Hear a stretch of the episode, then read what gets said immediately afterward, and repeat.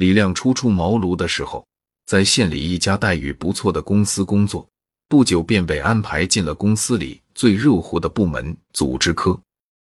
组织科就相当于现在的人力资源部吧，管的事儿件件叫人揪心：升迁、调动、晋级、调薪。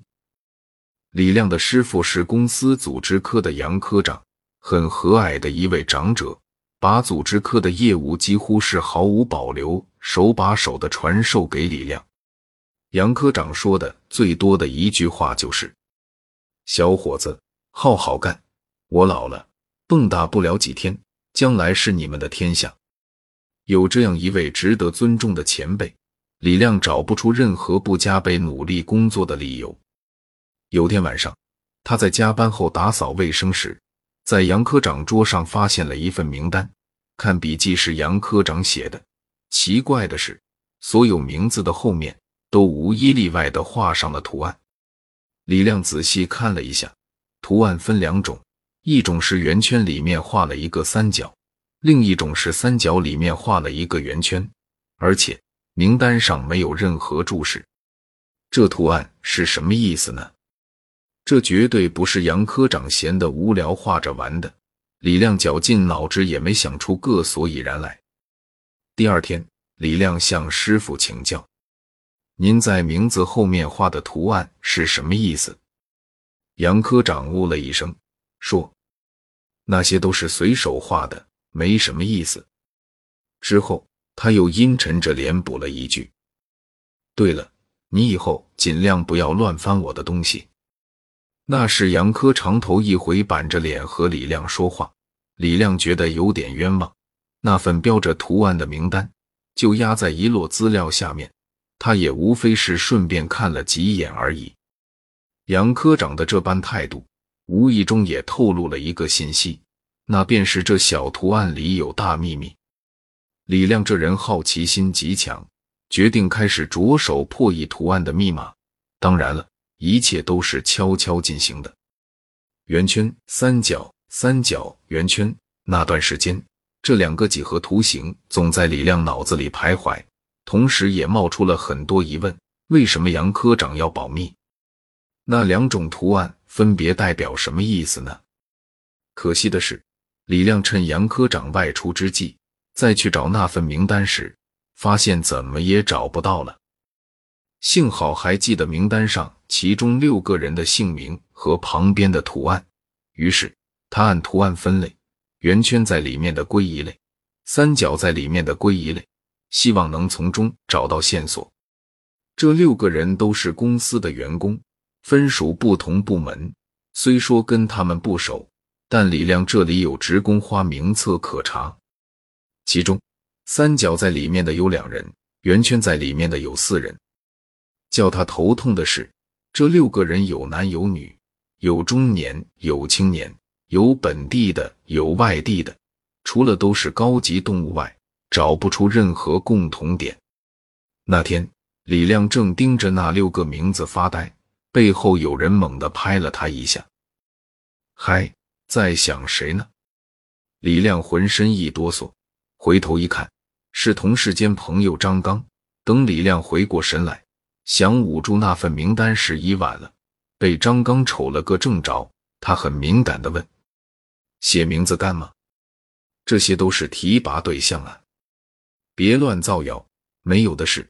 我链子呢，随便抄几个名字。”李亮急中生智撒了个谎，张刚却一脸不屑的说：“瞧你，简直不把我当兄弟。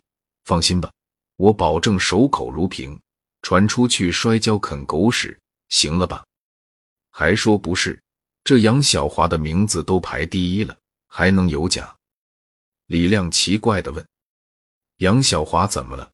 是哪个部门的？你跟他很熟啊？”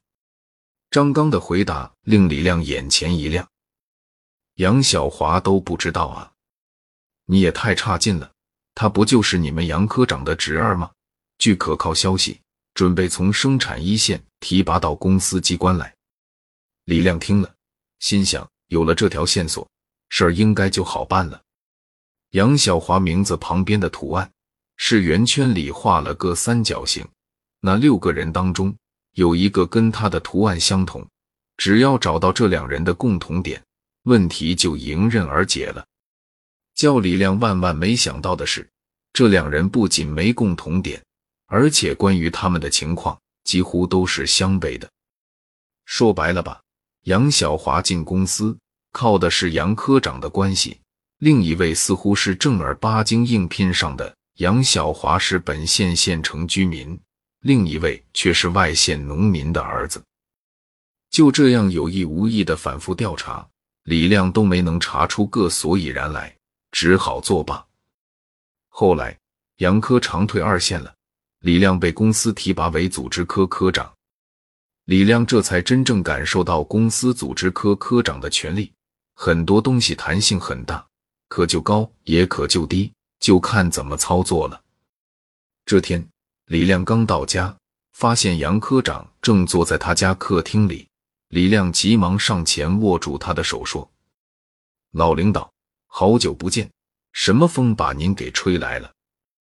一旁李亮的爱人抢着说：“你瞧，老科长还没空手呢，有空来坐坐，我们就很荣幸了。还带东西来，真是见外啊！”李亮这才发现。客厅的角落里多了两瓶茅台和一条中华香烟。要知道那时候这里的档次够高的了。李亮责怪杨科长道：“您这是干什么？折杀徒弟啊！”